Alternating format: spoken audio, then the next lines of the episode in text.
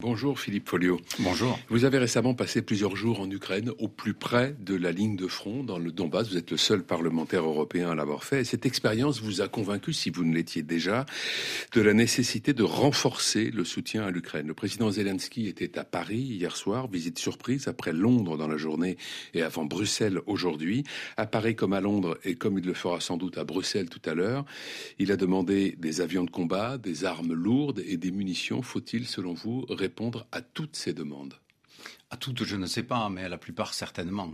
Euh, si vous voulez, le fait d'aller sur le terrain a été pour moi euh, un élément, une expérience particulièrement enrichissante. Parce que cette guerre est une guerre duale, si vous me permettez l'expression.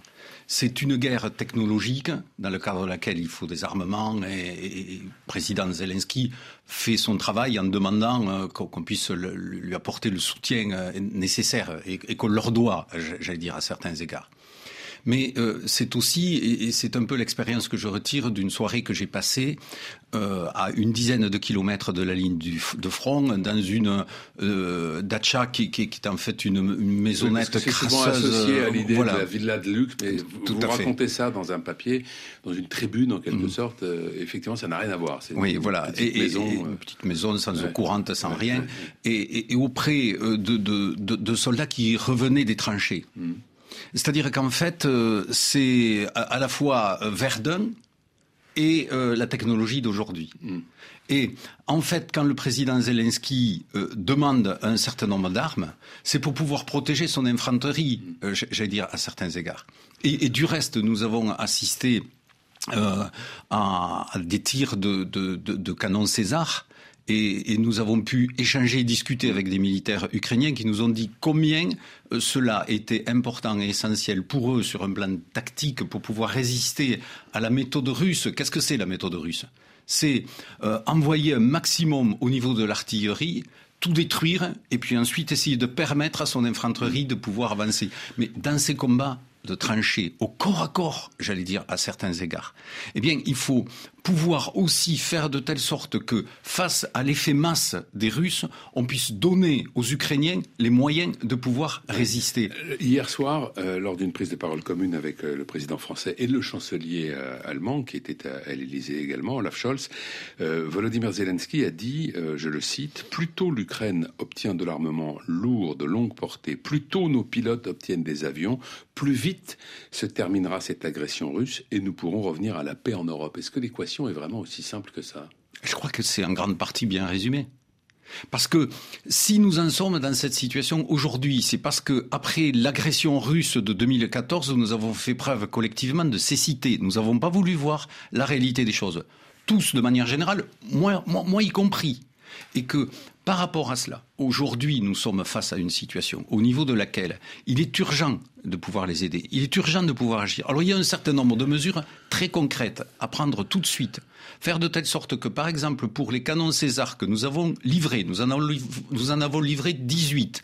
Les Danois... il y en a 12 supplémentaires qui doivent être livrés. 12 qui vont arriver, 19 qui vont arriver du Danemark. Mais ils ont besoin, très concrètement, de pièces de rechange parce que il y a une usure prématurée et, et, donc il faut il faut pouvoir faire ce qu'on appelle le maintien en condition opérationnelle donc de ces de ces canons César. Il faut des munitions. Les munitions, ils sont en manque cruel euh, et j'allais dire euh, tragique de, de, de, munitions. Et aujourd'hui, euh, sur euh, 1000 obus tirés avec des canons César, seul un tiers le sont tirés par des munitions françaises. Mmh. et donc, il faut aussi euh, ne pas faire de telle sorte que nous donnions un certain nombre de cadeaux, si vous voulez, qui n'en sont pas réellement euh, aux Ukrainiens. Je pense par exemple aux AMX 10 RC. La France, qui sont les blend, oui, ce sont des blindés légers, oui, si vous voulez. Et, et, et, par rapport à cela, la France a dit on va en donner 10. Mais quand on sait que ces euh, blindés ne sont pas, euh, si vous voulez, excusez-moi sans rentrer dans le détail, euh, ne sont pas dans les standards OTAN. Oui. Donc il y a des éléments de logistique un petit peu particuliers. Où on a le livre 40 tout de suite, Mais est-ce que, la France, sur le terrain. la France peut se permettre de dégarnir euh, aussi lourdement ses troupes? Mais en, fait, les, AMX 10 RC, on a prévu de les remplacer euh, par euh, un, certain nombre de, de, de, de matériel, mmh. dont, dont, les Jaguars. Et, et, par rapport à cela, ce qui est important, c'est de pouvoir les donner tout de suite, parce que les besoins côté ukrainien sont tout de suite.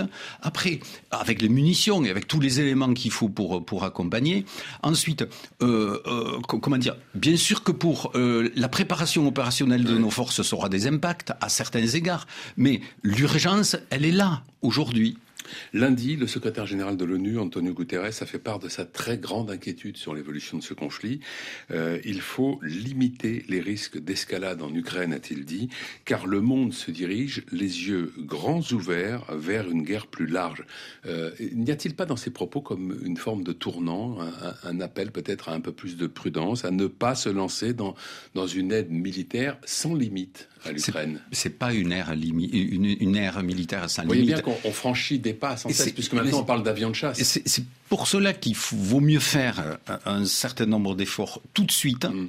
pour obliger, je veux dire, sur le terrain, euh, Poutine aller un moment ou un autre à la table de négociation.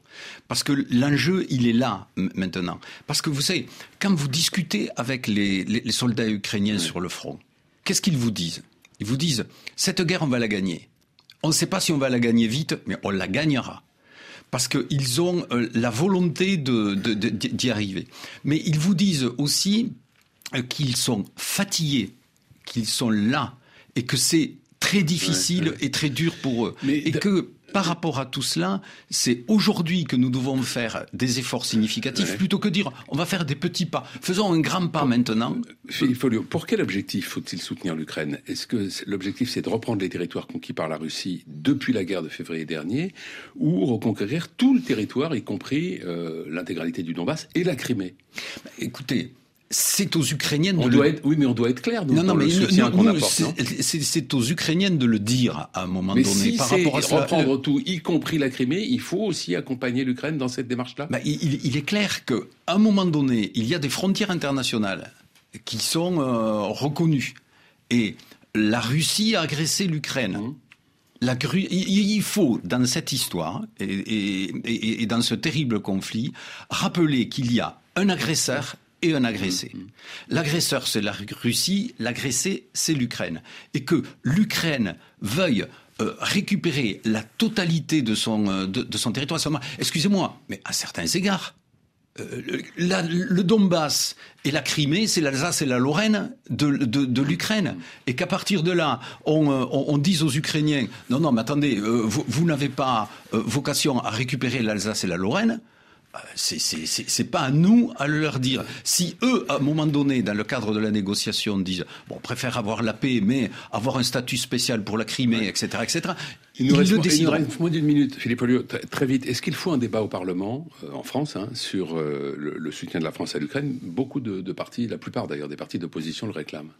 Oui, je, crois que c'est toujours une bonne chose quand dans une démocratie les, parlements puissent, les parlementaires puissent s'exprimer. Et, donc, euh, moi j'appelle bien sûr de, mes voeux ce, débat. Mais au-delà des débats, l'important c'est que nous puissions arriver à convaincre les autorités françaises de faire des efforts. Il ne s'agit pas d'être va en guerre. Et de livrer des avions?